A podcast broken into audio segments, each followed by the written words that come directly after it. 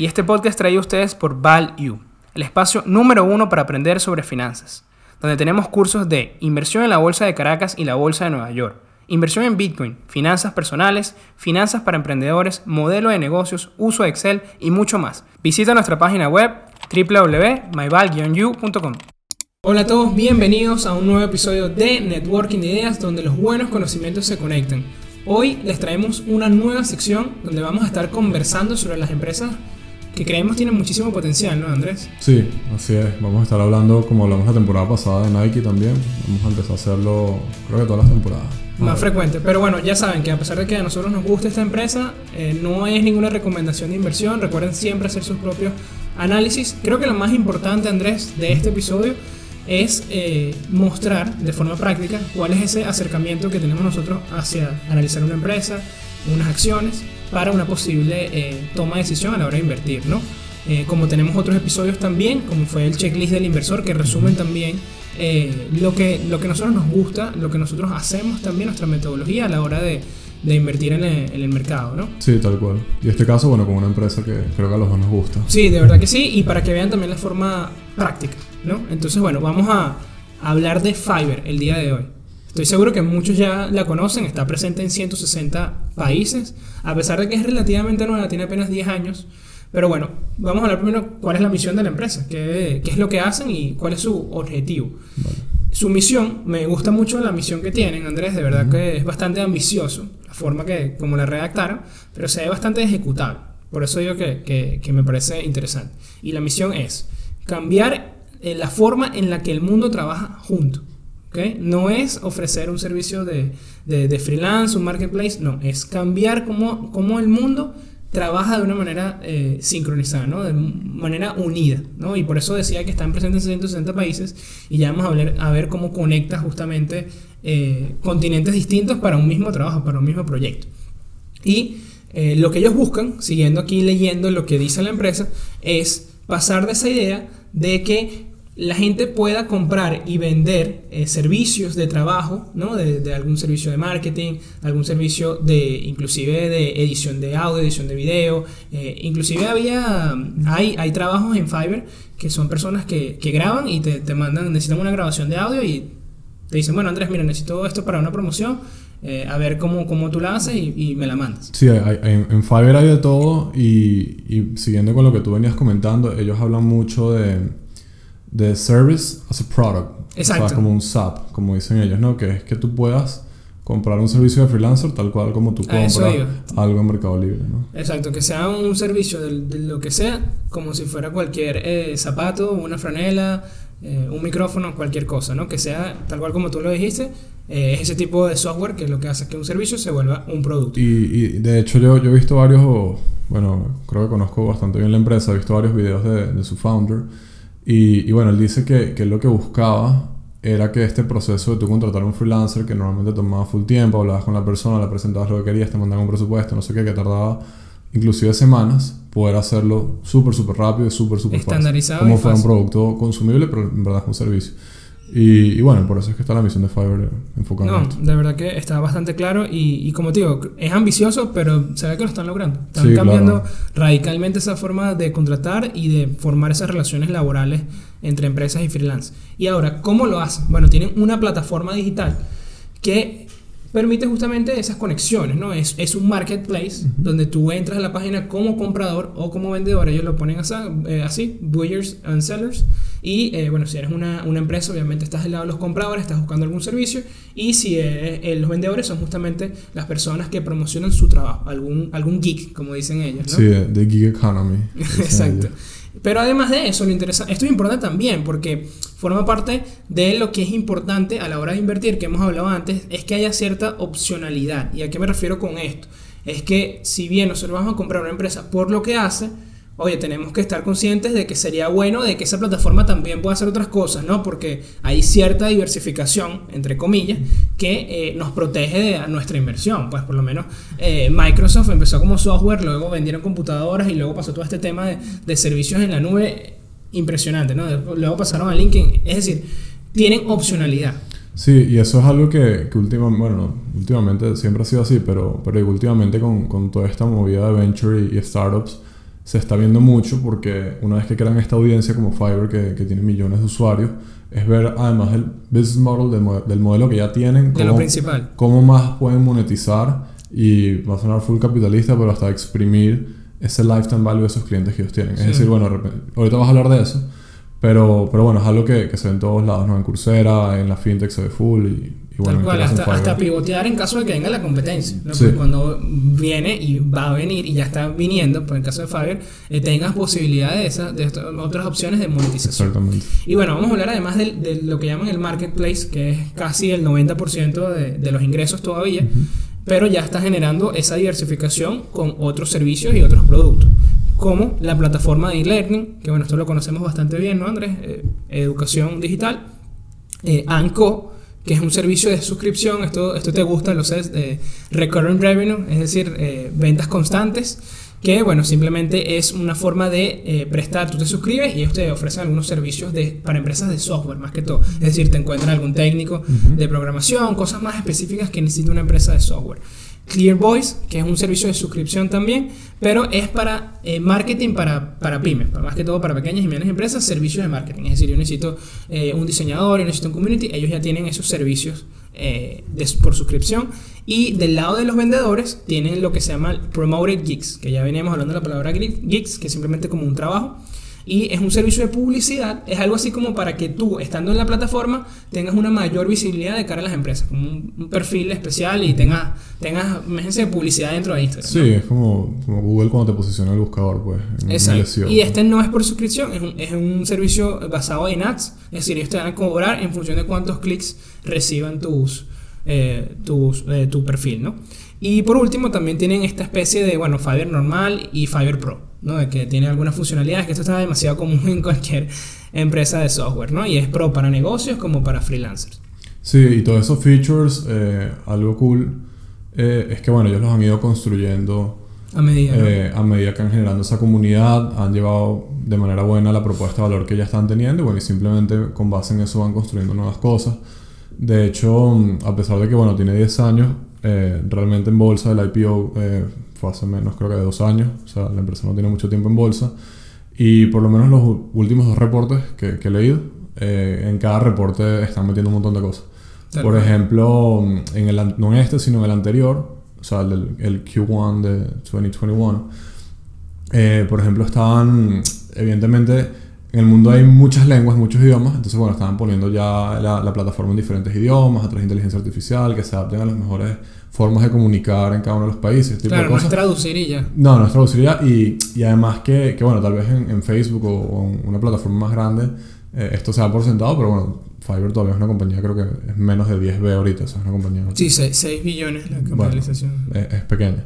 Y Andrés, ya va, cuéntame, porque bueno, hablamos de, de lo que hace la empresa, para que los que de repente no la conocían ya saben qué es lo que hace, pero cuéntame tu experiencia como usuario, porque sé que, que has tenido la oportunidad de, bueno, de, de usar sus servicios, e inclusive tu hermano también es frecuente eh, usuario de, de Fiverr. Sí, eh, te voy a hablar primero de eso Ok. y después te voy a hablar de, de cómo fue mi, mi experiencia brevemente, aunque más adelante vamos a hablar de, de- en la conclusión de esto, pero hablar brevemente de cómo fue mi, eh, digamos, esa oportunidad que dejé pasar cuando conocí Ok. Fiverr por primera vez, ¿no? Eh, bueno, mi hermano, mi hermano es ilustrador, ¿ok? Eh, es, es muy eh, gig economy, ¿ok? Eh, hace mucho trabajo de freelancer.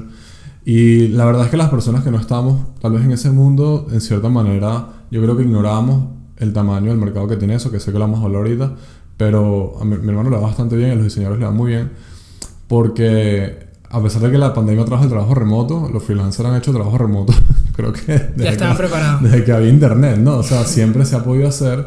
Eh, entonces, bueno, mi hermano empezó haciendo sus trabajos de freelance y después, además, otra competencia que vamos a hablar ahorita, otra, otra página donde también se puede hacer. Eh, obviamente es como, o sea, para nosotros es como que, wow, Fiverr, pero en verdad si tú eres diseñador es como... El pan de cada día. Sí, o sea, es como si te dijera eh, Yahoo Finance, ¿no? Para ti, que en finanzas, ¿no? Es como que todo el mundo lo conoce. Y él hace como dos años me dijo que estaba, estaba haciendo estos trabajos en Fiverr. Y yo, "¿Y ¿qué es eso? No, bueno, es una plataforma donde tú eh, postulas lo que tú haces. Y no sé si has visto en Fiverr, pero literalmente tú pones, eh, yo voy a diseñar tu logo para tu compañía por tantos dólares. ¿Ok? Como que esa- así es como lo así es como funciona Fiverr. Y bueno, y por ahí empezó a darle. Y yo como que, ah, bueno, qué cool, ¿no? Porque él me dijo, no, mira, tengo clientes de Estados Unidos, tengo clientes Ok, de te empezó a contar Australia. qué estaba haciendo. Y yo, ay, ¿cómo conseguiste eso, no? En Fiverr. Y yo, ah, bueno, está bien, ¿no? Ese fue el strike que dejé pasar. ¿no? ¿Y te mandó la página y la viste? ¿O, no, ni no, siquiera te metiste en no, la le, no página? le presté atención Ok. y, y, y bueno, le empezó a ir full bien. Esto fue antes de la pandemia. Más adelante, ahí fue, eh, bueno, ya va, espérense, eso fue antes de la pandemia, ¿no? Después pasa el tiempo y me, me empiezo a estar más engaged en Twitter. Y viste a tu Twitter. hermano con un Ferrari. No, no, así, pero- Y veo, veo que Fiverr tuvo un performance brutal, pasó como de 30 dólares a... sí, tal cual. Salió, estar- salió a 30 dólares. Llegó a estar en 330, o sea, fue más de 10x que tuvo En un año. En un año, ¿no? Igual que ese Sea Limited y otras compañías digital. Y yo dije, wow, ¿cómo yo dejé pasar este tren? Porque yo conocía a Fiverr antes, yo conocía a Fiverr antes del IPO, o sea, Claro, literalmente. cuando tu hermano te lo Y yo dije, no, esto no puede ser. Yo dije, bueno, nada, vamos a estudiarlo, si hay una oportunidad, que es lo que, por lo que vamos a conversar ahorita. Y de hecho, después conocí otro pana que también está utilizando Fiverr en, en temas de diseño. Entonces, en verdad es más común de lo que uno cree y si están solventando un problema y si están generando customers. Entonces, bueno, ese fue mi, mi viaje y aquí les quiero dejar una reflexión, cosa que me lo han preguntado, creo que lo hemos hablado. Eh, ¿Cómo consigues las oportunidades de inversión? ¿no? Y, y por ahí tenemos el, el Value Te Enseña, el- un video que tenemos en nuestro canal de YouTube sobre qué invertir por, por primera vez. Y esas son tremendas fuentes de información para invertir por primera vez. Sí, eso es muy Peter Lynch de Muy parte. Peter Lynch, pero es que es verdad. Sí, ¿Tú te imaginas que te llega un 10X así que te da tu hermano y que mira, estoy haciendo esto? Y tú, ah, bueno. Bueno, Claro, no, no siempre va a ser 10x, pero hay, hay, digamos, hay un pecado de omisión de tu parte. Sí, Primero, por lo tratar menos de. echarle un ojo, Exacto, ¿no? por lo menos meterte en la página. Porque ya tienes, ya tienes el, el, el referral de un user que te está diciendo que tuvo una buena experiencia en un producto que en verdad yo no conozco, no, eso, Sí. no conocía ninguna competencia. Y que no siempre tenemos esa oportunidad estando, estando en Venezuela, cual. porque por lo menos si, si yo estaba viendo una empresa que vendía, no sé, refrescos y otra empresa que vendía comida, si no estás allá, Tal cual. no puedes, no puedes eh, probarlo, ¿no? no puedes medir la calidad del servicio. Exactamente. Entonces, estas estas oportunidades, estas empresas digitales, que tú puedas entrar en la página, que tú puedas utilizarla, es una ventaja importante. 100%. Y, y no, no solamente eso, sino yo creo que esas oportunidades estilo Fiverr, estilo Zoom, yo uso, o sea, Zoom, ahorita es el pan de cada día, pero yo usé Zoom como en el 2017. Yo me acuerdo cuando empezamos a usar Zoom, cuando empezamos el podcast y mucho antes de la pandemia y, y fue como que, wow, ¿qué es esto? Esto es demasiado bueno. Yo- Pero no, no le prestamos atención. Pero yo, yo inclusive un año antes estaba utilizando Zoom porque tuve un, un call con unas personas en Estados Unidos y yo les dije, bueno, te mando Skype y que no, no, vamos a usar Zoom mejor. Y yo, bueno, ok, ok, X, no importa. Y bueno, Y nos dimos cuenta que Skype era malísimo. eh, sí. Entonces, entonces, bueno, nada, yo creo que a veces llegan esas oportunidades y deberías echarles un ojo cuando tienes una buena experiencia con esos productos. Sí, aprovechar el lado del consumidor. del- Por ahí, em, bueno, ya cambiando ahorita un poquito más yéndose a- hacia la tesis de inversión, ¿no? Ok. Eh, Algo que tenemos que saber es la gerencia. ¿Quién está al mando de esta empresa? Algo que nos gusta, founder-led companies, ¿no? Compañías que están lideradas por sus founders. Eh, en el caso de, de Fiverr, su CEO es... eh, Eso es un check en el... para mí es un buen check. Y, Es- es- y más es ahorita que ando en, en- que, que estoy en la startup, en, en Value, en lo que hacemos, yo creo que tener esa skin de game es, es muy importante. Eh, después te he hecho un cuento, al final puedo contarte una anécdota que leí ayer en Twitter que está cool. Ok. Eh, de esto. Eh, Micha Kaufman es el, es el CEO, eh, tiene una participación del 5% en la empresa, que bueno, en un caso de 7B es bastante, ¿no? Sí, tiene, bastante. tiene su platica ahí. Sí. Eh, es su cuarta startup, Más o sea, que, que tiene, tiene ya trayectoria fundando empresas, ¿no? Exitosas. Eh, eso es muy importante. También es bueno, le- tiene le- experiencia. Le gusta mucho a los investors. en Y tienen, tienen las relaciones para traer Tienen las capital. relaciones.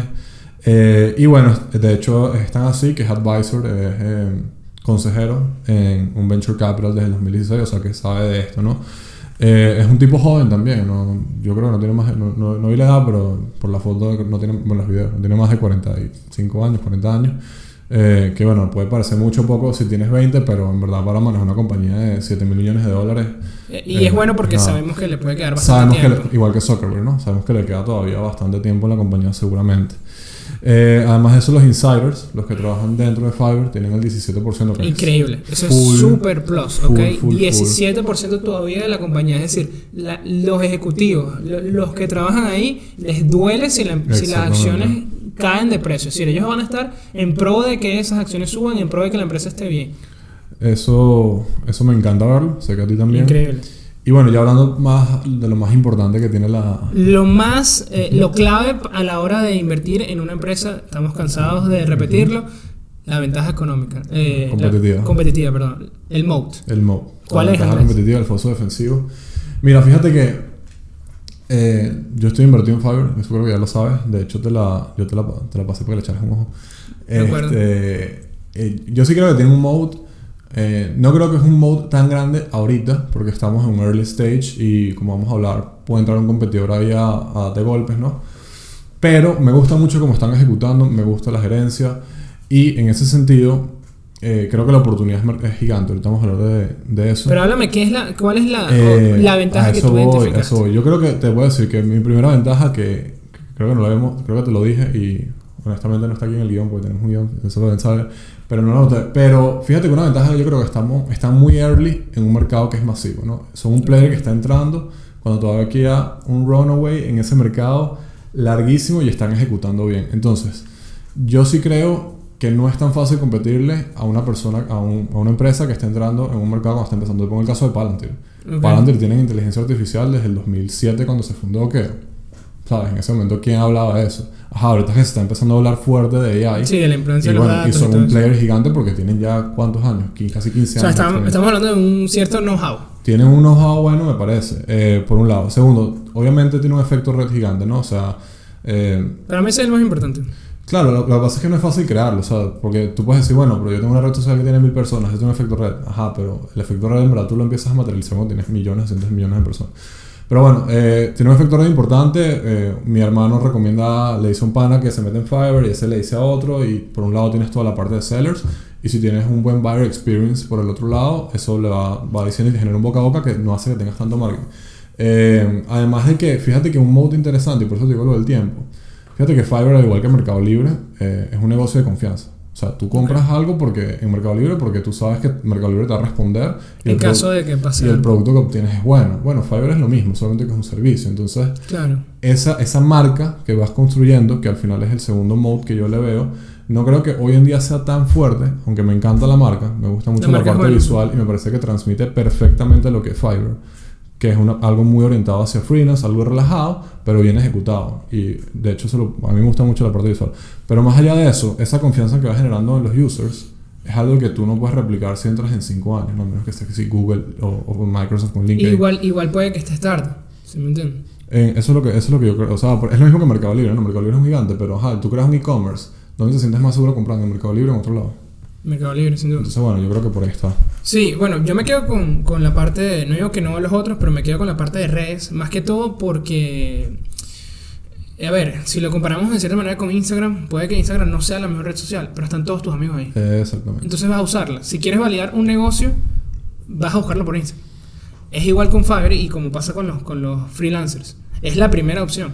Exactamente. Y, y eso también eh, se nota ese efecto de redes en las empresas. Las empresas primero van a buscar ahí. Entre más personas, como tú bien lo mencionaste, entre más personas hayan ahí, menos se van a querer salir, porque ahí es donde van a buscar. Exactamente. Claro, es clave el tema de la confianza, pero yo sí veo que de repente cuando venga LinkedIn puedes sacar un- y, y confías más en LinkedIn porque es de Microsoft. Entonces no, no hay tema con... Creo que es un... El tema de la confianza no lo veo como una ventaja, sino es un must. O sea, tienes que tenerlo, porque si no... Pero el tema de las redes sí veo que, que, que está muy fuerte, de que es la primera opción. Eh, porque ya no, no es el único, no es el único que tiene un marketplace para comprar y vender servicios de freelance. Sí, varios. Pero eh, sin duda es la primera opción y el crecimiento lo, lo está mostrando. Es. Además de que la marca ya se está convirtiendo en, en, en un verbo. Es decir, no búscalo por Fiverr. No, no es búscalo en un sitio de freelance. No, es me- como, como usamos Mercado Libre. Tal cual. Tú no dices, métete en un sitio de e-commerce para comprar unos zapatos. No, métetelo, métete por Mercado Libre. Entonces ya ahí la marca está generando cierta ventaja competitiva. Me gusta. Además que ya están en 160 países. Pero ahora vamos a hablar, vamos a hablar de los números. Ah, está muy bonita la parte cualitativa. Vamos a hablar, Sí, vamos a ponerle números a, a esa tesis.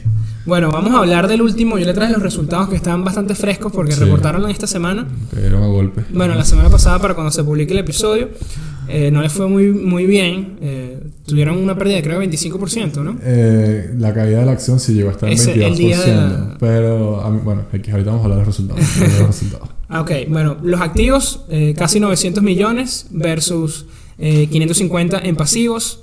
Bastante, bastante sólido. bast- Sí, pero el- importante ahí, sé que lo ibas a decir, pero 360 palos millones son notas convertibles. O Sí, sea, es y, que prácticamente mu- equity que y probablemente se va a ejecutar. Exactamente. Entonces, probablemente eso pase a capital, más limpio Sí. todavía el balance. Y segundo, yo no sé si eh, tú averiguaste, pero entiendo que ellos hicieron una- unas notas casi a 0%. Sí, sí. Entonces, eh, por eso también lo quería Sí, ver. La- más de la mitad de los pasivos, es decir, los- las obligaciones de la empresa, van a convertirse en capital y a 0% de interés. Eso es impresionante.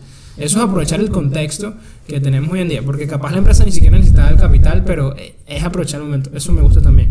Las ventas en el cuarto pasaron a ser 75 millones, lo que es un aumento de 60% comparado al, anterior. Y eso es muy interesante, porque ya en este segundo al trimestre año, al año anterior. al año anterior, al- exacto, al año anterior al segundo trimestre. Eso es bien interesante porque ya en el segundo trimestre de 2020 ya teníamos los efectos de la pandemia, ya todo el mundo ya estaba encerrado, ya estaba empezando a utilizarse y todavía crecer 60% sobre eso es bastante interesante. Sin embargo, me llamó también que los números son pequeños. Eh, Teníamos tiempo que no analizamos una empresa y viéramos 75 y decíamos millones, 75 millones Sí. nada más, digamos. Así es el mercado americano, ¿no? Es monstruoso y ver 75 millones to- eh, eh, es raro, ¿no? Eh, Esta es la mejor parte. Que cuando, eh, creo que fue lo primero que me mencionaste cuando hablamos, cuando hablamos de la empresa, que son los márgenes brutos, que son del 83,4%. Eso es, está al alcance de muy pocos. No, no conozco cinco empresas o seis empresas rápidamente que me vengan a la cabeza que tengan esos márgenes brutos. Los beneficios, sí, eh, esto fue la razón por que la acción cayó tanto. Bueno, creo, ¿no? Uno siempre tiene, uno nunca va a saber con exactitud. Pero fueron menos 0,37 por acción y eh, el año pasado fueron nada más 0,01, ¿no? Eh, una pérdida de 30 veces más. Claro, lo importante aquí es que eh, la, la partida más grande que hizo esta pérdida es eh, Share-Based Compensation. Sí, es sí, decir, claro. eh, la compañía alcanzó muchísimas métricas, está creciendo el 60% de sus ventas y obviamente hubo mucho más beneficios a los empleados en forma de acciones, que eso se triplicó de un año a otro y obviamente... eh, O sea, lo que pasa es que contablemente todo eso entra como gasto, el cual tú repartes dependiendo de la persona a la cual le das las acciones, pero en flujo de caja eso no sale y además exactamente. esas Eso son es lo que una- iba a hablar también. unas RSU que es, eh, básicamente son unidades, son, son acciones que están vesting o son opciones que, que no representan salida de No, y ojo, un dato que les voy a dar acá aprovechando el espacio es que eh, yo no tengo problema en que, en que la- la- los beneficios de las empresas eh, en forma de acciones a sus empleados aumenten cuando la empresa está dando este tipo de números. Es decir, está aumentando eh, el doble de sus ventas en menos de un año. ¿Cuándo, cuándo le vas a dar tu beneficio a los empleados?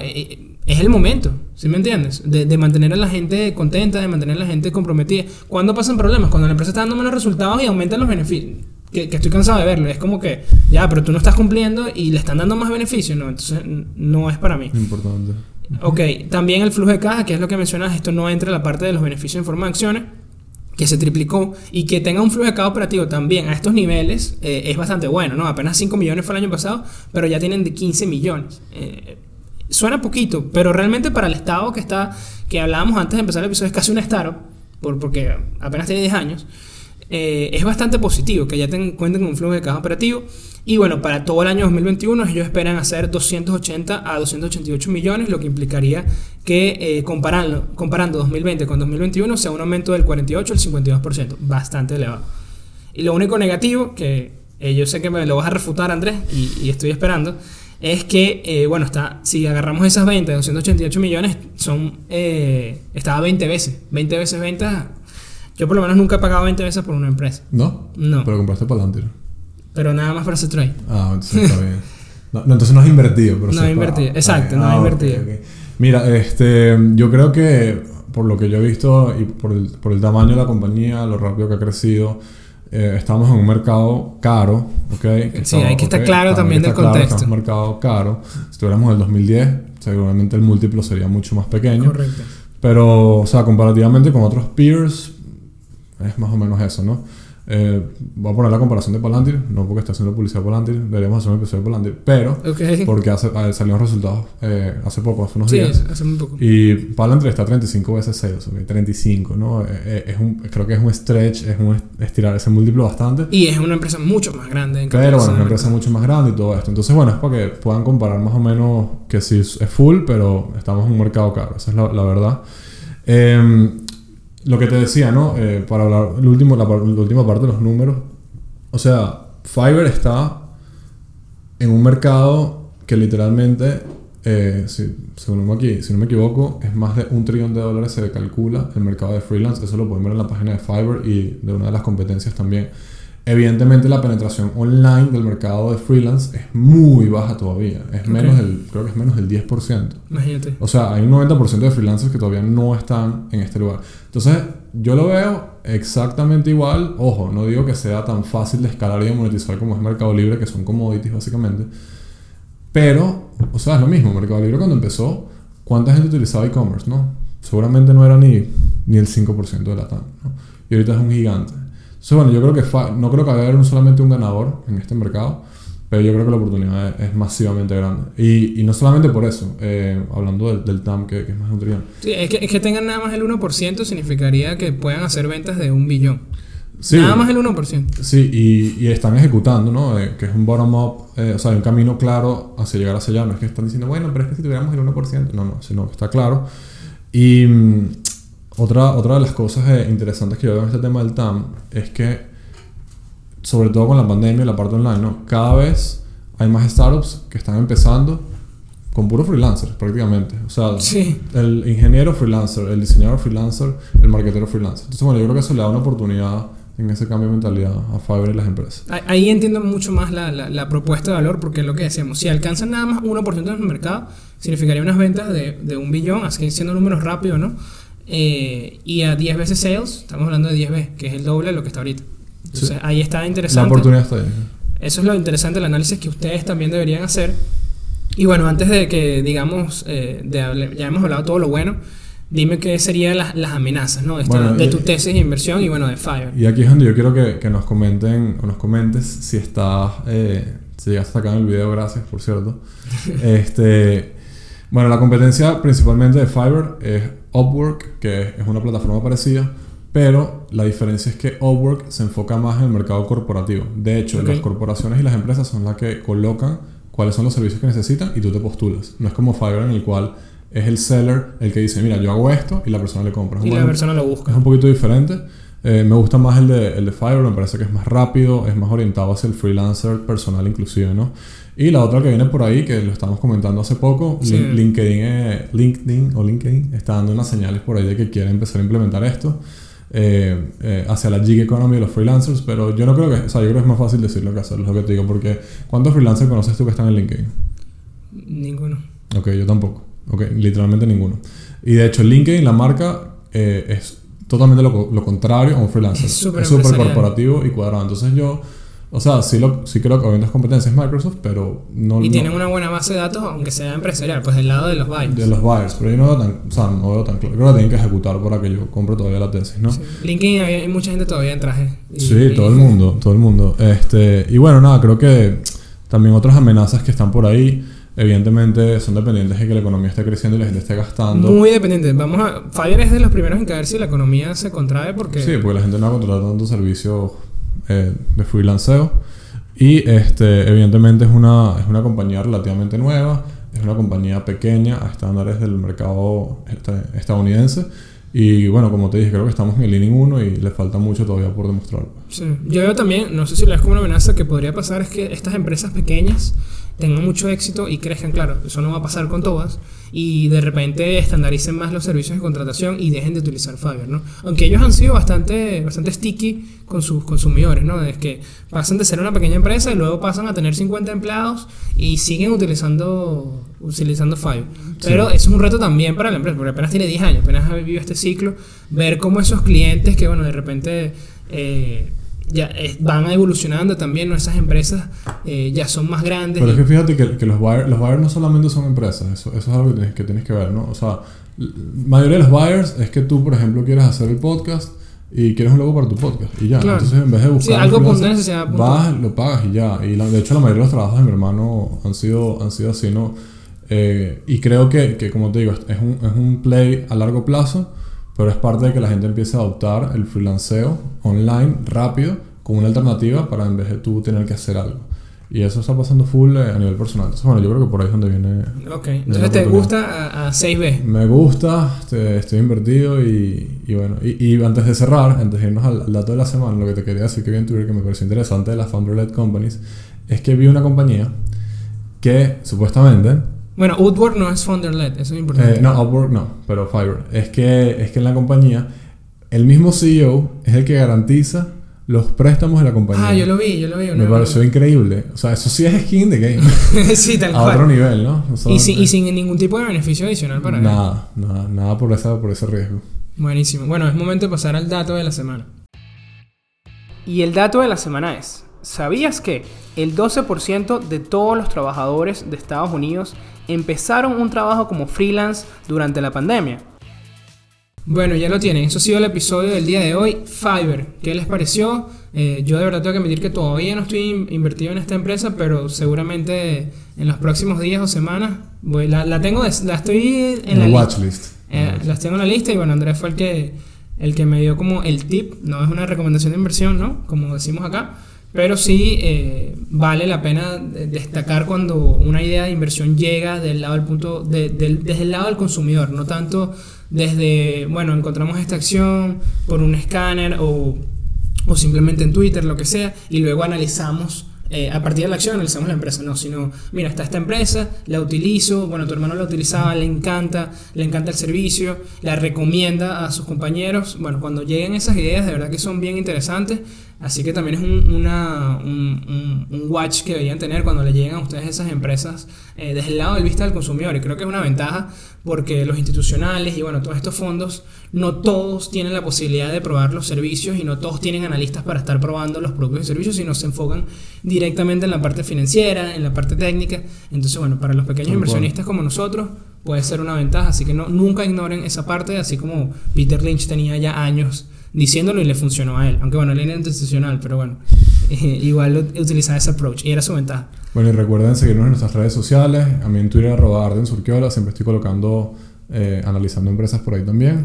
Y a mí, arroba RamosXS. Recuerden este espacio que estamos creando nuevo de, de estas empresas que queremos analizar. ¿Qué empresas? Coméntenos, ¿qué empresas les encantan a ustedes? ¿Qué, le- que les gustaría que nosotros analicemos acá? E inclusive si han utilizado Fiverr, si lo han recomendado a un amigo, eh, si están interesados o, en conocer un poco más eh, sobre esta empresa, no sé, coméntenos eh, todo lo que quieran saber sobre Fiverr. Si también ustedes saben algo que nosotros no dijimos en este episodio, ahí están las redes pa- para hacerlo, verdad que sería muy valioso.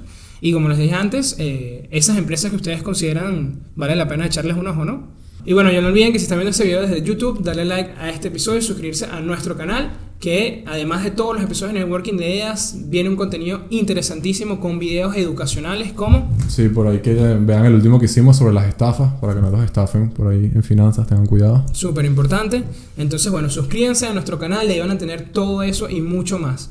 Y además, no olviden nuestro Instagram, arroba networking de ideas. Ahí van a tener toda la información de los nuevos episodios, los nuevos invitados y los nuevos temas.